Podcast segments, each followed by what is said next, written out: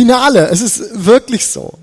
Wir sind jetzt im Finale. Morgen ist es soweit, wir feiern Weihnachten, wir feiern Jesu Geburt. Und man hat so das Gefühl, die ganze Welt legt sich mächtig ins Zeug dafür, das zu feiern. Die ganze Welt lehnt sich voll rein, um alles schön und alles hübsch zu machen. Und ich meine, wir feiern nichts Geringeres, als dass in Jesus Gott auf diese Erde kommt. Liebe kommt. Tommy hat es gerade schon gesetzt, dieses Stichwort.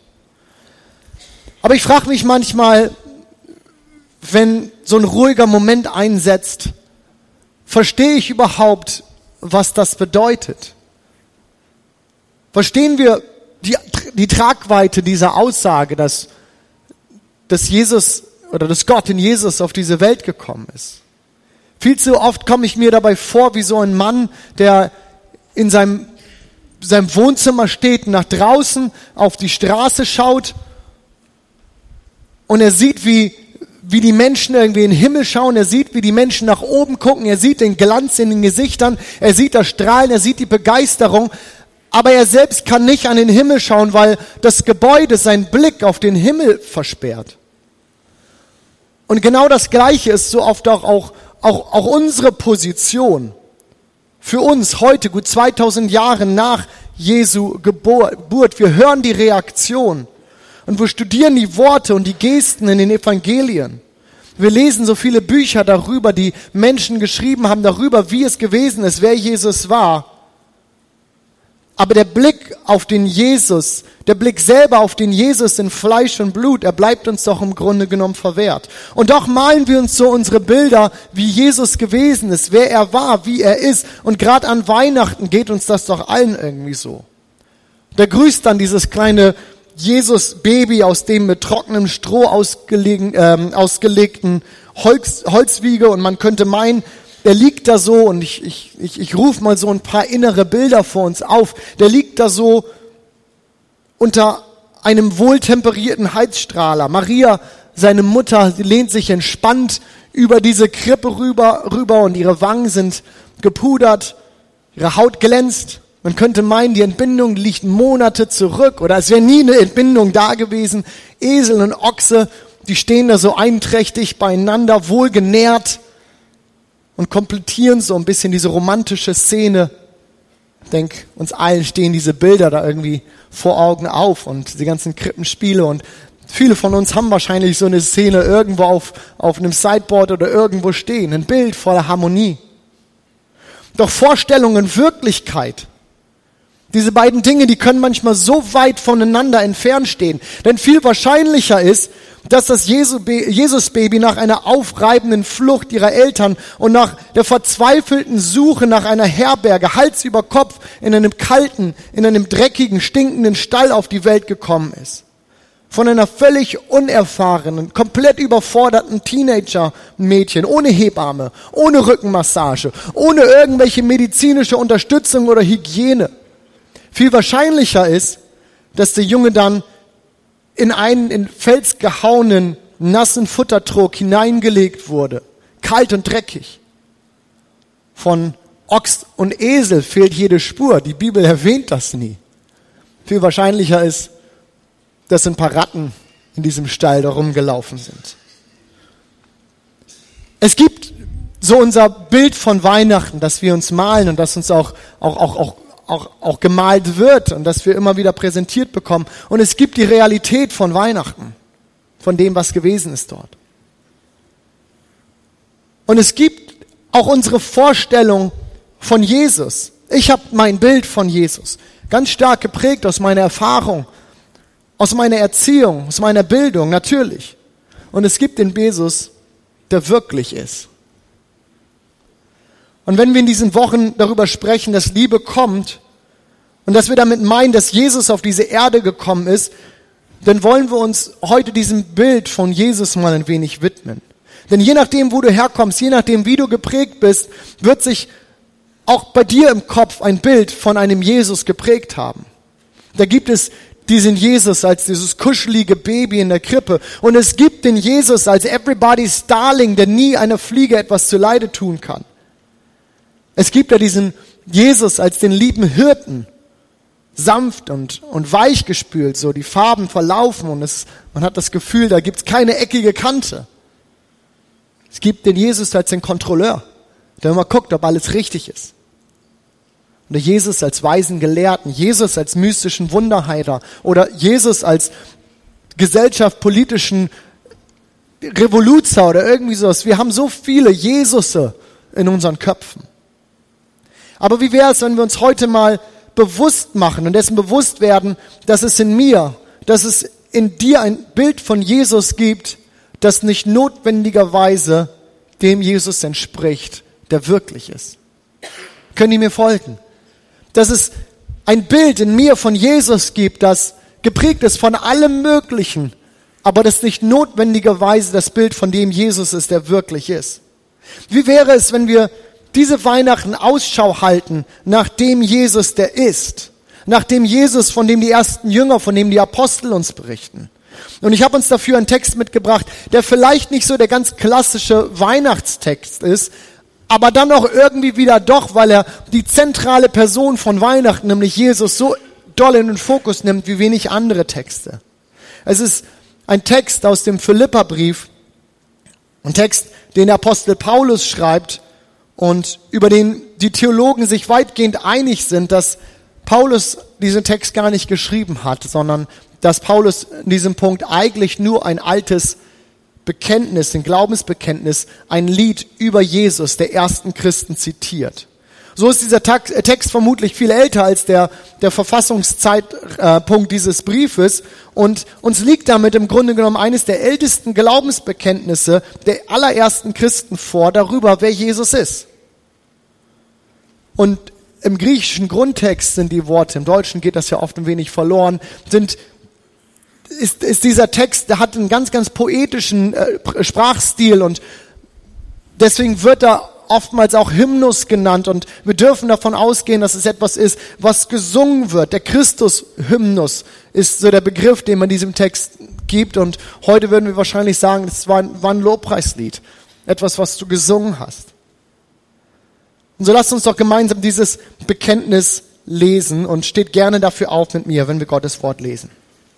Ich lese aus Philippa 2, die Verse 6 bis 11. Obwohl er, von Jesus ist hier die Rede, obwohl er in jeder Hinsicht Gott gleich war, hielt er nicht selbstsüchtig daran fest, wie Gott zu sein. Nein, er verzichtete darauf und wurde einem Sklaven gleich. Er wurde wie jeder andere Mensch geboren und war allem, in allem ein Mensch wie wir. Er erniedrigte sich selbst noch tiefer und war Gott gehorsam bis zum Tod, ja bis zum schändlichen Tod am Kreuz. Darum hat ihn Gott erhöht und ihm den Namen gegeben, der über allen Namen steht. Vor Jesus müssen einmal alle auf die Knie fallen, alle im Himmel, auf der Erde und im Totenreich. Und jeder, ohne Ausnahme, wird zur Ehre des Vaters bekennen, Jesus Christus ist der Herr. Dürft euch widersetzen. Was für ein starker Text. Ein Text, der uns vielleicht jetzt nicht so die klassischen Weihnachtsgefühle von mir wird wollig warm und das Lagerfeuer brennt und es ist gemütlich, Harmonie und sowas, dieser Babymodus irgendwie vor Augen führt, sondern vielleicht was anderes. Denn er spricht von der Absolutheit Jesu. Und er stellt Jesus in den Mittelpunkt, wie er war. Er war ganz Gott, Gott gleich. Er war ganz Mensch. Er hat alles gegeben und jeder wird sich vor ihm verbeugen. Was für starke Aussagen. Der britische Theologe John Stott hat mal herausgearbeitet, wie die Menschen in der Bibel, wie die Menschen im Neuen Testament auf Jesus reagiert haben. Und er arbeitet heraus, dass von all den Menschen, die wir lesen, sie niemals gleichgültig auf ihn reagiert haben. Vielmehr gibt es drei Reaktionen, die uns die Bibel zeigt. Die Menschen haben entweder mit Hass reagiert, sie hassten ihn und sie wollten ihn töten, oder sie hatten Angst und sie rannten weg, oder man war von ihm fasziniert, so fasziniert, dass man das ganze Leben Jesus widmete und ihm nachfolgte. Jesus gegenüber gleichgültig oder teilnahmslos zu sein oder einfach ihn nett zu finden, Das ist im Grunde genommen unmöglich. Unser Text malt uns das in dieser Absolutheit ein wenig auf. Und dennoch fällt mir auf, dass so viele Leute Jesus im Grunde genommen irgendwie oberflächlich gesehen einfach nett finden. Sie haben nichts wirklich gegen ihn, aber auch nicht wirklich für ihn. Es ist okay, Jesus ist okay. Soll er doch sein, wer er ist. Jeder darf sein, wie er ist. Aber seien wir doch mal ehrlich, alle Correctness mal beiseite gelassen. Entweder war Jesus ein durchgedrehter religiöser Spinner und dann sollten wir ihm auch so begegnen, oder er war der Sohn Gottes und dann sollten wir ihn anbeten. Jesus ist ziemlich absolut. Es gibt hier kein Grau. Wenn wir uns das so vor Augen malen, dann gibt es eigentlich, und wenn wir ihn ernst nehmen in seinen Aussagen, dann gibt es eigentlich kein Okay, ein ganz nett. Vielleicht ist das jetzt nicht so die ganz klassische Weihnachts-Wohlfühl-Message. Aber ich glaube, wir tun uns auch keinen Gefallen damit, wenn wir Jesus darauf reduzieren. Und deswegen möchte ich heute mal nicht so sehr über Jesus sprechen, dass wir uns dabei wohlfühlen, sondern will über Jesus sprechen, so dass es dem möglichst nahe kommt, wer er wirklich ist. Denn so, wie wir Jesus sehen, so wie du Jesus siehst, das entscheidet darüber, welche Beziehung du zu ihm aufbaust. Und deshalb möchte ich drei Punkte aus unserem Lied mal aufgreifen, die zu den grundlegendsten Wahrheiten über Jesus gehören. Und danach lasst uns mal schauen, was das für uns, für uns ganz konkret auch in unserem Alltag bedeuten kann. Die erste Wahrheit haben die meisten von uns schon gehört. Die erste Wahrheit ist Jesus ist Gott. Für viele gar nicht so leicht zu glauben. Jacob Neusner ist einer der wohl renommiertesten und anerkanntesten Religionswissenschaftler und Kenner des Judentums über die Zeit, in der Jesus gelebt hat, den ja das letzte Jahrhundert und wahrscheinlich viele Jahrhunderte davor auch gesehen haben. Und er beschreibt in einem seiner Bücher, wie Menschen oder wie wir heute wohl auf Jesus und auf die Botschaft, die Jesus hatte, reagieren würden. Und er schreibt, dass er als, als gläubiger Jude fasziniert, absolut fasziniert ist von Jesus. Und er sagt, wenn er damals gelebt hätte oder wenn Jesus heute leben würde, er wäre Jesus wahrscheinlich nachgefolgt. Er hätte Jesus an den Lippen geklebt und hätte seine Botschaft aufgesogen. Aber dann kommt er zu dem Schluss, dass er sagt, aber an irgendeinem Punkt hätte er mit Jesus gebrochen. An irgendeinem Punkt wäre er von ihm weggegangen. Warum? Weil Jesus einen entscheidenden Fehler macht. Neusner sagt, Jesus hätte etwas verlangt, was nur Gott verlangen konnte. Jesus hätte etwas verlangt, was nur Gott durfte, nämlich ausschlaggebende Autorität zu sein, Gott zu sein. Er war fasziniert von diesem Jesus, aber sagt, das ist der Punkt, an den er mit ihm brechen musste. Faszination reicht nicht aus, um den echten Jesus zu sehen um den echten Jesus für sich zu erkennen. In Vers 6, wenn wir unseren Vers schauen, bekommen wir so ein bisschen aufgezeigt, wie Jesus zu verstehen ist. Dort lesen wir das griechische Wort Morphe. Und das beschreibt ein wenig, was dieser Text und wie wir Jesus verstehen sollten. Es bedeutet so viel wie Gestalt. Jesus war in der Gestalt Gottes. Und das heißt nicht, dass Jesus äußerlich so aussah wie Gott. Dieses Wort meint die, die Essenz von etwas. Es meint die Qualitäten, die eine Sache zu seiner Sache machen. In allem ihm gleich. Unser Lied sagt also aus, dass Jesus die einzigartigen und unverwechselbaren Qualitäten hatte, die Gott zu Gott machten. Er ist. Er ist nicht so wie, sondern er ist der Charakter. Er ist die Substanz. Er ist das Wesen Gottes. Mit anderen Worten könnten wir sagen, bitte denkt nicht, dass Jesus einfach ein netter Prophet. Bitte denkt nicht, dass Jesus einfach ein netter, ein kluger Mann gewesen ist. Jesus kam als Gott. Für die Griechen und für die Römer und für viele Völker in der damaligen Zeit war das gar nicht so die, die schwierigste Vorstellung, sich zu überlegen, dass Gott in Menschengestalt irgendwie kam. Die alle hatten das mit ihren tausenden Gottheiten. Aber wenn es eine Gruppe auf der Erde gab, für die das undenkbar gewesen ist, dass Gott in irgendeiner Art und Weise irdische Eigenschaften haben sollte, dann waren das die Juden. Spannend, oder? Dass Jesus genau da dann reinkommt. Dann waren das die Juden. Für sie war glasklar, Gott ist Geist, Gott ist unsichtbar, Gott ist ewig, Gott ist derjenige, der alles ins Leben gerufen hatte. Aber Gott steht auch zu 100 Prozent außerhalb unserer irdischen Welt. Und so können wir uns ein wenig vorstellen, was los gewesen sein muss, als dann dieser Typ dort auftrat. Dieser Tischler, der meinte, er sei Gott. Dieser Mann aus Nazareth mit dem Anspruch, Gott zu sein. In den Augen der Juden war das die reinste Form der Gotteslästerung. Und deswegen nahmen sie sich Jesus vor und sie konfrontierten ihn. Wir lesen in Johannes 10, Vers 33, nicht wegen einer guten Tat sollst du sterben, sondern weil du nicht aufhörst, Gott zu verlästern. Du bist nur ein Mensch und trotzdem behauptest du Gott zu sein. Dass Jesus Gott sein sollte, das war Anstoß. Und es ist auch heute noch. Es ist auch heute noch Anstoß zu sagen, dass Jesus, dieser Mann, der hier auf der Erde gewesen ist und den wir so sehen, hätten sehen können, wie ich euch sehe, wie ihr mich seht, dass er zu 100 Prozent Gott ist.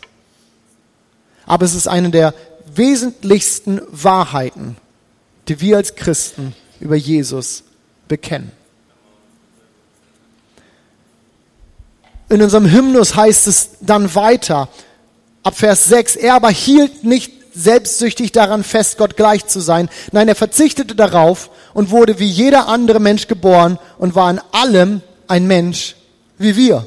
Jesus ist Gott, habe ich uns gerade gesagt. Und im selben Atemzug sagt uns dieser Vers nun, Jesus war aber auch Mensch. Er nahm menschliche Gestalt an. Wieder steht hier dieses Griechische, das gleiche griechische Wort, Morphe.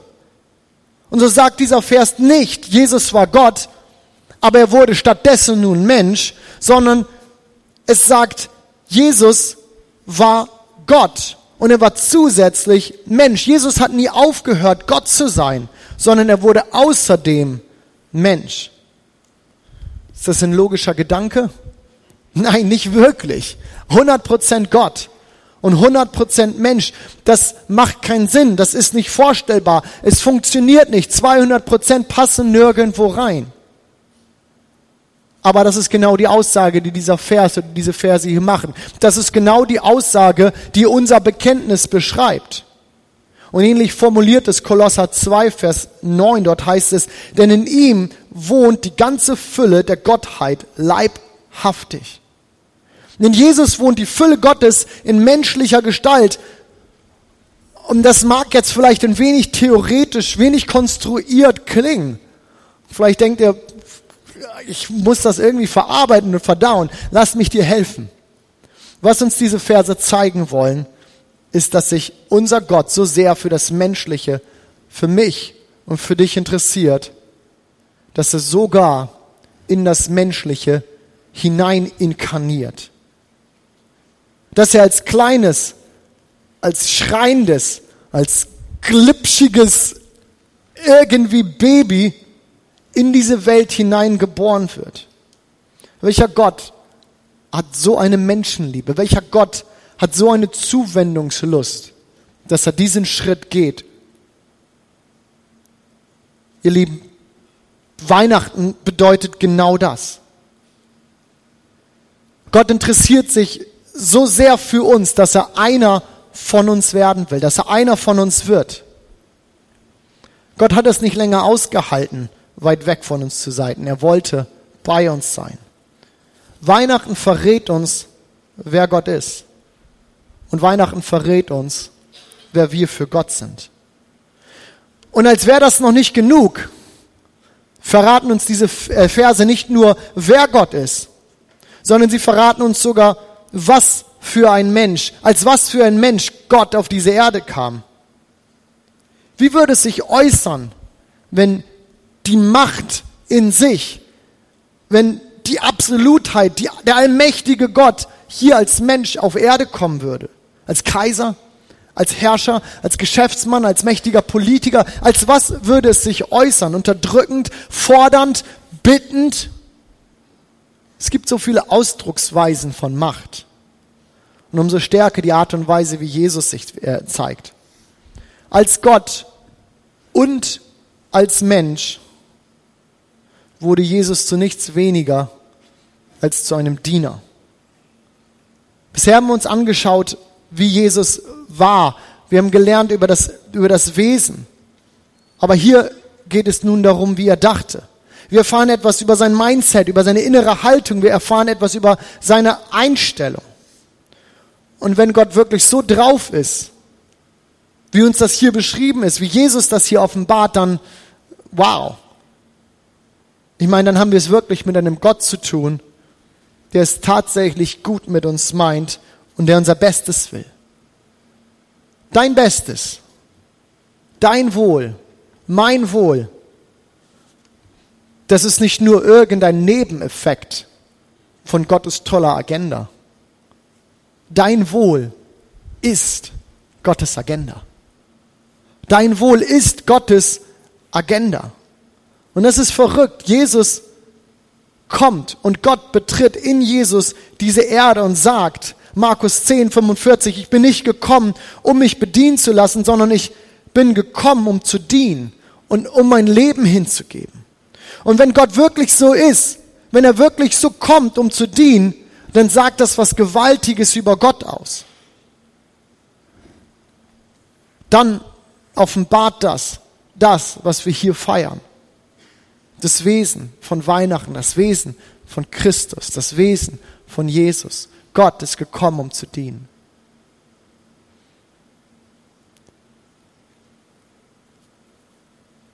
Aber dieses Christuslied, von dem wir hier sprechen, das will uns nicht einfach nur informieren.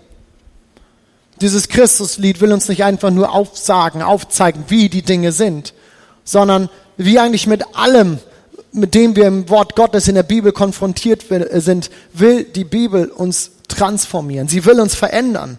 Und schauen wir uns den Kontext dieses Liedes mal an. Denn dann sehen wir, was dieser Text von uns will. Wir haben gerade dieses Lied, das Paulus hier zitiert, gelesen. Und jetzt lass uns mal schauen, was davor steht. Dort heißt es ab Vers 1, man spürt bei euch, und Paulus schreibt hier an diese Gemeinde in Philippi, man spürt bei euch etwas von der Gemeinschaft, die der Geist Gottes bewirkt ab und herzliche Mit fühlende Liebe verbinden euch. Darüber freue ich mich sehr. Vollkommen aber ist meine Freude, wenn ihr euch ganz einig seid, in der einen Liebe miteinander verbunden bleibt und fest zusammenhaltet. Weder Eigennutz noch Streben noch Ehre sollen euer Handeln bestimmen. Im Gegenteil, seid bescheiden und achtet den anderen mehr als euch selbst. Denkt nicht an euren eigenen Vorteil, sondern jeder von euch soll das Wohl des anderen im Auge haben. Und jetzt kommt der entscheidende Satz. Und dafür nehmt euch Jesus Christus zum Vorbild. Der Kontext dieses Liedes, das wir hier gelesen haben, ist, dass Paulus den Christen in Philippi etwas über seinen, über ihren Umgang miteinander sagt. Den Umgang, wie sie umgehen sollen miteinander. Sie sollen sich Jesus darin zum Vorbild nehmen. Wörtlich heißt es hier ab Vers 5, habt diese Gesinnung, und hier haben wir dieses Wort wieder, wovon ich gerade gesprochen habe, habt diese Gesinnung in euch, die auch in Christus Jesus war. Und dann zitiert er dieses Lied. Paulus spricht vom Wesen und Paulus spricht von der Gesinnung Jesu mit einer ganz, ganz klaren Absicht. Nämlich, dass sie uns zur Orientierung dient. Es ist nicht einfach nur dahingestellt, dass Jesus ist, wie er ist, sondern sie soll uns zur Orientierung dienen. Seine Aussage ist, so wie Jesus drauf ist, so sollt auch ihr drauf sein. Und je mehr wir das erkennen, wer Gott ist, desto mehr erkennen wir, wer wir sind. Du und ich, wir alle, wir sollen in diese Gesinnung Christi hineingeformt werden. Sein Charakter soll uns prägen. Und wenn das so ist, wenn Gott tatsächlich seine Herrlichkeit aufgibt und Mensch wird und sich dann sogar noch erniedrigen lässt und stirbt am Kreuz, ja, wer sind wir dann, dass wir Menschen auf irgendeine andere Art begegnen als er. Wir haben uns in diesen Wochen Zeit genommen, über Vergebung zu sprechen. Ihr erinnert das sicherlich in den letzten Wochen. Sicherlich nicht immer. Aber wenn ich mich selber anschaue, liegt nicht auch hier so oft ein gekränktes, mein gekränktes Ego zugrunde, dass ich nicht vergeben kann? Dass ich nicht zu dem Schluss komme, vergeben zu können? Oder in unseren Beziehungen. Wie oft benutzen wir Menschen? Wie oft benutzen wir sie, um unsere eigenen Bedürfnisse zu füllen? Wir können so ich-bezogen sein im Leben. Wir können so ich-bezogen unterwegs sein. Aber Gott ist hier so anders. Er wendet sich uns zu, nicht um etwas zu bekommen, sondern um etwas zu geben. Er sucht bei uns nicht die Liebe, die ihm fehlt, sondern er gibt uns seine Liebe, die uns fehlt. Und das ist so ein entscheidender Unterschied. Aber genau das heißt Weihnachten. Liebe kommt. Er sucht bei uns nicht die Liebe, die uns fehlt, sondern gibt uns die Liebe, die uns fehlt. Liebe kommt. Gott kommt und Gott kommt auf dich zu. Und seine Motivation ist nicht irgendwas zu nehmen, sondern etwas zu geben. Seine Motivation ist zu dienen. Liebe kommt. Unter dieser Überschrift sind wir seit ein paar Wochen unterwegs und nicht nur hier bei uns in der Kirche, in der Church, mit diesen zwei Worten sind wir auch in die Stadt rausgegangen. Und wir haben als Hob 360 Grundschülern Frühstück gebracht. Wir haben darüber schon gesprochen. Wir haben 130 Kindern Nikolausstiefel geschenkt und ihnen damit eine Freude gemacht. Wir haben gemeinsam fast 130 Geschenke über unsere Wunschbäume verteilt. Und warum das alles? Warum machen wir das? Warum sollten wir das tun?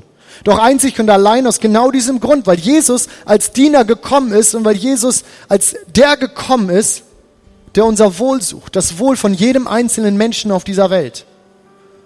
Und weil er uns auffordert, in genau der gleichen Gesinnung unterwegs zu sein, in der Haltung Menschen gegenüber, in der er Menschen gegenüber stand. Und ihr Lieben, deswegen ist es so wichtig, dass wir uns nach dem Jesus umschauen, der wirklich ist. Denn wer Jesus für uns ist, entscheidet darüber, wie wir uns verändern.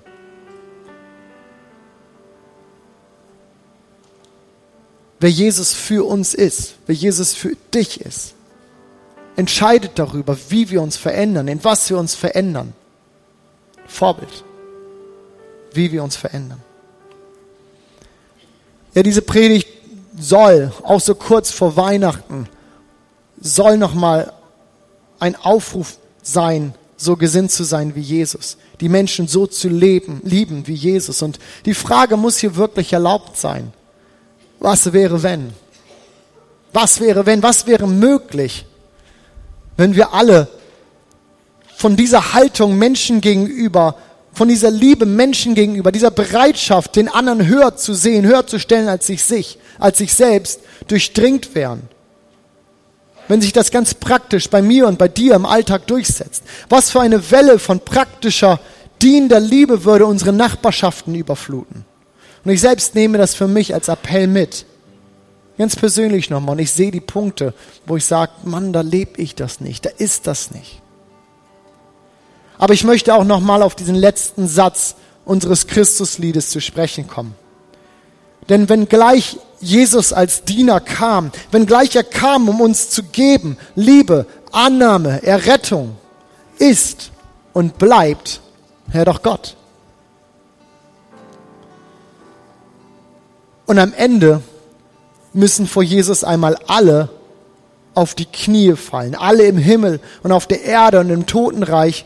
Und jeder ohne Ausnahme wird zur Ehre Gottes, des Vaters, bekennen, Jesus Christus ist der Herr. Was für starke Worte. Am Ende müssen einmal alle bekennen, Jesus Christus ist der Herr.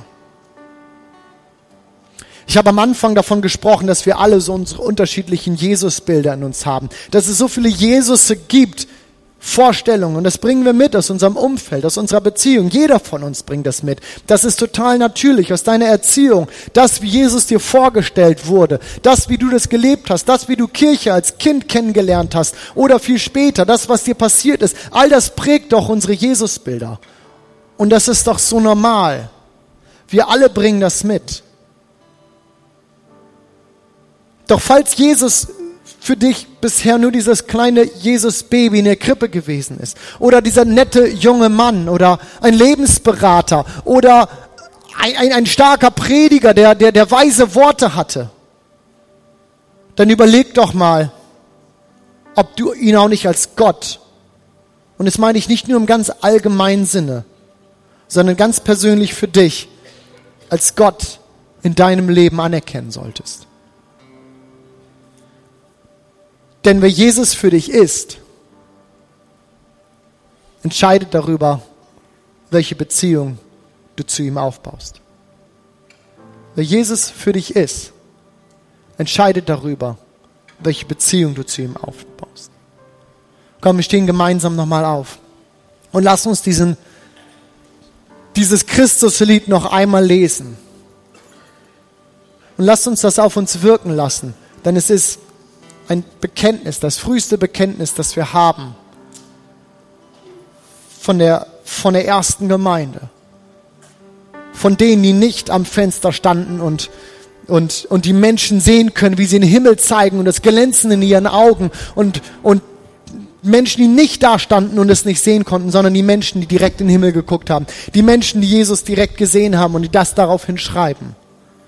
Obwohl er in jeder Hinsicht Gott gleich war, hielt Jesus nicht selbstsüchtig daran fest, wie Gott zu sein. Nein, er verzichtete darauf und wurde einem Sklaven gleich. Er wurde wie jeder andere Mensch geboren und war in allem ein Mensch wie wir. Er erniedrigte sich selbst noch tiefer und war Gott gehorsam bis zum Tod, ja bis zum schändlichen Tod am Kreuz.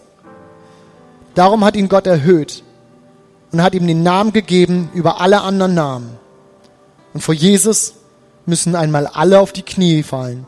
Alle im Himmel, auf der Erde und im Totenreich. Und jeder, ohne Ausnahme, wird zur Ehre Gottes, des Vaters bekennen. Jesus Christus ist der Herr. Er war ganz Gott. Er war ganz Mensch. Er hat alles gegeben. Und jeder wird sich vor ihm verbeugen. Amen.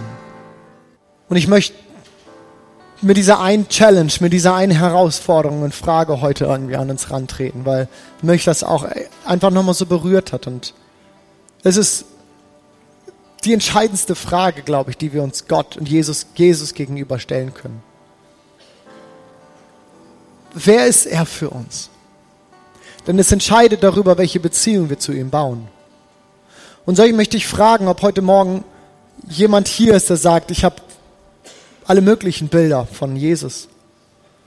Aber ich möchte in diesem Morgen bekennen, dass er mein Gott ist. Ich möchte das bekennen. Ich möchte diese Entscheidung treffen und Jesus in diese Rolle in meinem Leben stellen und sagen, er ist mein Gott und Herr.